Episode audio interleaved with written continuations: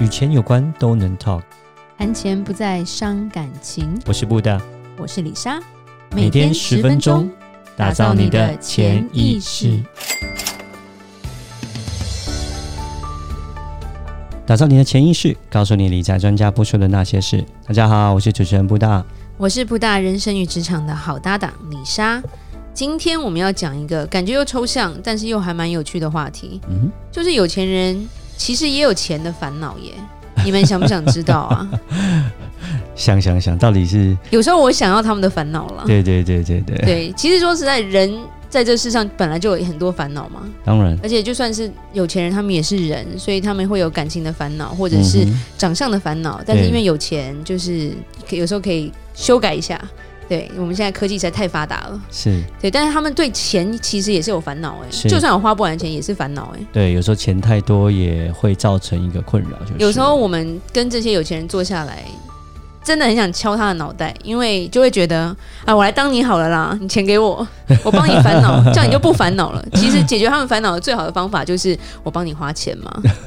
你只要钱不多，你就不会烦恼了，就不会有在他们这种钱的烦恼了，钱不多有不多的钱烦恼了。是是是，对，人生好纠结。嗯，对，那我觉得就是，其实就像业，就我们在业界有时候听到我们客人一些故事吧。其实最、嗯很多新闻都会讲到一些有钱人的问题，譬如说第一个，呃，很多是从小就很有钱的小朋友，对。然后呢，父母，我觉得这就跟教育或者是一些潜意识的问题，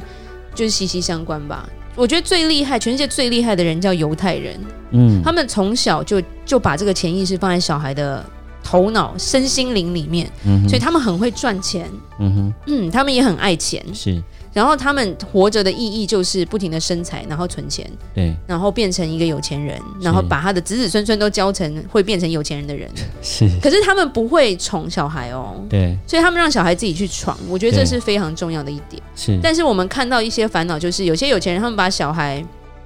捧在手掌心上啦，嗯哼，从来不让他受到一点点的风吹雨打，太宠了哈，就是比温室还温室的这些小孩。对。那我们其实，实我有遇过一两个，其实二十几岁而已，嗯哼，那时候呃聊聊天而已啦。其实他们也没有什么什么心思要做什么生意啊，嗯哼或者是把钱再更多，因为他就会讲啊，我钱已经够多了，我不知道要干 嘛。他们最常讲的就是这句话人。生失去目标，我不知道要干嘛、欸我其实对嗯已经可以退休了，二十岁可以退休，你不觉得很想打 他吗？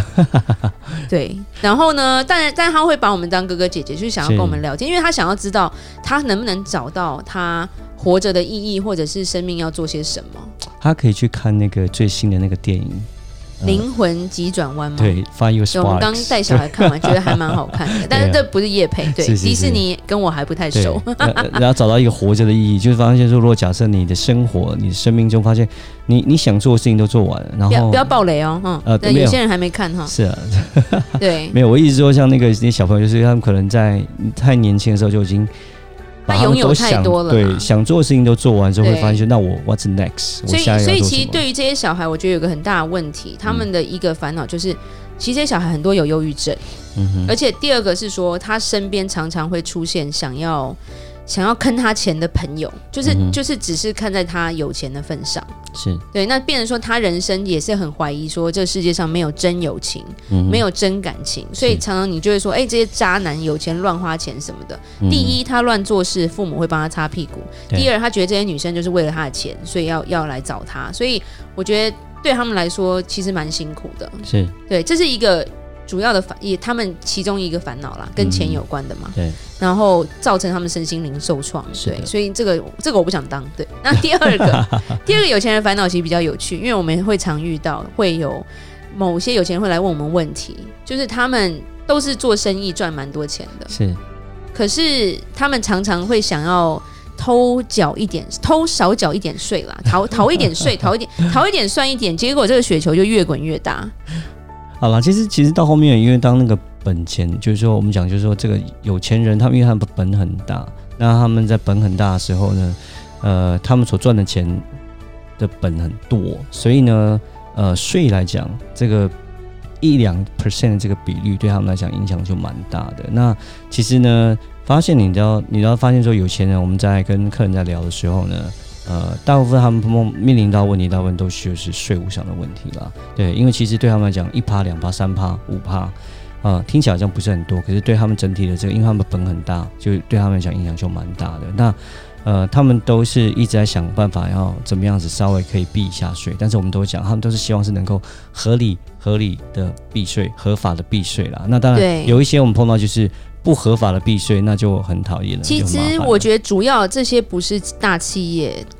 的的的有钱人啦，嗯哼因为像企业，你我们其实你会知道，川普，哎，我上一集也讲到川普，这一集也讲到川普，我、嗯哼我我没有支持谁哈，对，那个川普他就曾经有讲过嘛，他赚他他赚的钱几乎都不用缴税啊，呃有啊那甚至是巴菲特也讲嘛，他缴的税比他的秘书还少啊，是这些是因为他们是企业，他们懂去找专门去报税的，譬如说会计师，对跟像我们这种规划师，我们是共同帮他们处理说整个赚的钱的税务要怎么去去处理，所以他们是可以到后面几乎避税避的很多。是的，那我觉得最常发生逃漏税，然后到后面有滚雪球，通常是中小企业的企业主，是的，因为可能一开始我只是一个小公司，对，所以我就能省多少算多少。嗯哼，后来发现，哎、我这个企，我这个小企业其实还蛮赚钱的，嗯哼可是你这个习惯没有改，对然后你又忘记要去找专业的时候，是你可能只会听隔壁、隔壁、隔壁工厂或者是别的朋友跟你讲的，就一起做做错事情之后， 这个雪球有时候我们是真的帮不了到后面。那当然，但会了解他们的一些难处啦。那有有时候像我们曾经碰过一个客人，我们真的是帮他找了会计师，是，然后帮他去算完，结果后来他发现他的罚款很高，是，他有不想要付这个罚款啊，嗯哼。所以他就只能说。我这辈子应该不会被抓吧？就逃避心态了。对，让我逃避想型。啊人都是这样子嘛，就有点鸵鸟心态。我把脸遮住，你就看不到我。嗯，是的，对，那这个也是他们其实蛮大的烦恼哎，因为嗯他们就会到处想要找解决方案，可是他们又只听他们想听的话。嗯嗯嗯，就是他们想要听到一个人跟他说：“没问题，你一个罚金都不用缴，然后你逃的税也都不用付回去，没有这种东西、啊。” 对，是啦。那因为我们呃碰到的客人来讲，蛮多都是有所谓的双重国籍啦。那你也知道，呃，美国就讨厌就是有所谓的肥咖条款啊。那美国有肥咖、肥爸，是的，那肥咖条款基本上简单解释就是说，你在你是美拥有美国绿卡或是公民的人，你的全世界所有的收入都需要报美国的税。所以说你在台湾赚的啦，你在中国赚的啦，你在马来西亚赚的钱呢，全部都要报美国的税。所以这就是一个最讨厌的，那就是说双拥有美国国籍的人所面临到的一个问题。那对，但他们会觉得说，那美国的税的税率又比所谓的亚洲这边要来的高，所以他们就不想要其实没多有缴。嗯哦，这我觉得这都是一个误区啦。呃，对，对，是一个误会。像税的东西，我们以后也可以多讲一点，嗯因为那它比较复杂。是可是其实美国税并不一定比较高，而且尤其对有钱人来说，你资产是不会被扣税的。嗯，所以是嗯很多东西其实你真的要懂，你不是就是随便乱听而已。对。那第三个重点就是他们也是一个很大的烦恼，而且是最容易上社会新闻的，就是遗产规划，是对不的对？遗产尤其规划是我很爱看那个澳门赌王。 哦他们家族的故事，因为太多什么一房、二房、三房、四房，现在掌握在二房手中，还是什么？那就是反正娱乐新闻嘛，吃个早餐，翻翻新闻，这个还挺有趣的，嗯哼因为有连续剧的感觉。没错， 那我觉 得赌王真的很会赚钱，是的而且他他因为他有外国血统，所以他们全家都长得。还蛮好看的，所以有好几个都是明星嘛。嗯对所以对常常就对是和什么东西的时候，我想说这到底哪一房我搞不懂，因为年纪差距也蛮大的，因为因为男生嘛，所以到很多岁都可以生小孩。 对，那那其实我觉得最主要是后来他基本上已经没有行为能力，而且等于是插管了。可是嗯哼因为这个遗产的东西没有讲清楚，所以他还是一直被插管，他的生命一直被维持着，因为怕说真的怎么样，这这一场仗才才开始开开战嘛，是，一房、二房、三房、四房，我不知道还有几房啦，其实我也不是那么熟，就是偶尔看一下。嗯哼，那这个嗯东西其实层出不穷哎、哼是可是就因为他太有钱，是，然后加上他也真的还蛮疼他孩子的，嗯哼，那我们会讲台湾之前有一个有钱也是企业做的很大的，跟塑胶有关的，不是小孩到现在还是蛮多还蛮多纠纷的、啊。嗯嗯对啊，那因为也是有不止一房啦。啊是了，对，有钱人其实有时候我觉得男人哈，真的不要自找麻烦，你对多一房你就多一个事。对。那没办法，好好累哦，就是呃累不？累啊？像那个长隆集团这一阵子就是呃，对，这这两年也是嘛，就是呃，星宇航空为什么会跑出来，这也都是一些他们内部的一些斗争所造成的啦。对，对都这都是很连正续常剧的剧情，对，是但都是我们很想要体验一下，说，哎、这种有钱的烦 恼实在是太酷了。可是是我觉得这个大部分都发生在亚洲。嗯，其实你你，其实我觉得像美国，真的他们的遗产规划做得非常好。你对像洛克菲勒已经十六代了，是，他们有吵过吗？对没有听过啊，是，对啊，川普或者是希尔顿集团这些。就是都是名字我们都听过，可是从来就看不到他们。除了八卦新闻，除了譬如说子孙有一点男女关系不好以外，在钱跟遗产这方面很少看得到一些纷争呢、嗯，那呃，我最后这边再做一个小例子，就是说我们讲一个所谓那个犹太人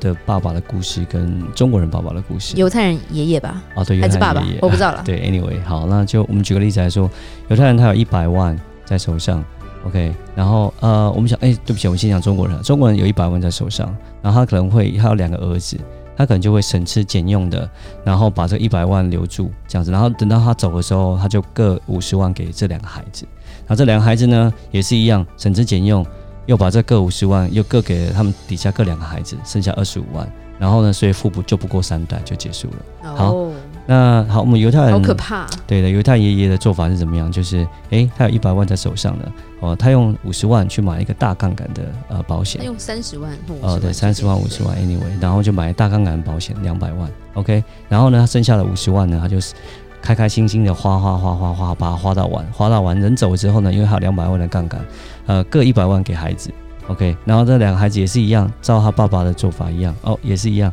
诶，他又花了五十万去买个呃各两百万的大杠杆的保险，然后呢，又把剩下的钱又花花花花花又开心，可是他又再把一百万给了孩子，所以呢。富就可以超过三代，一直想下去。对，对这就是一些对，你懂得怎么知道要做遗产规划之后，效果就不一样。这其实就是中西方非常大的差别。对。对我们之后有一集叫做“富不在三，富不过三代”，是不是一个诅咒？其实那蛮多事情可以讲的，嗯看太多了，真的。对，所以我觉得遗产规划是真的蛮需要做的啦。嗯有钱人的话，尤其是现在比较有一点意识了，可能因为新闻看的蛮多的，而且现在资讯比较发达，所以一些大企业也开始做一些家族办公室跟遗产规划的事情了。嗯哼，对是我，因为我觉得就是有要做，但是大家不要觉得说，哦，我我又不是那些有钱人，我不用做这些规划。其实嗯你只要有一个房子，或者你有一点资本，你就该要去规划后面的事情了。嗯哼，是的，好，所以我做个结论，大家了解有钱人的烦恼后，想不想要有他们的烦 恼啊？不用担心，锁定我们的节目，我们可以让你变成有钱人，却没有他们的烦恼。好，那今天晚上就谢谢大家收听。那每周一到每周五晚上七点与你谈钱不伤感情，我是布达，我是李莎，打造你的潜意识，我们下集再见。拜拜拜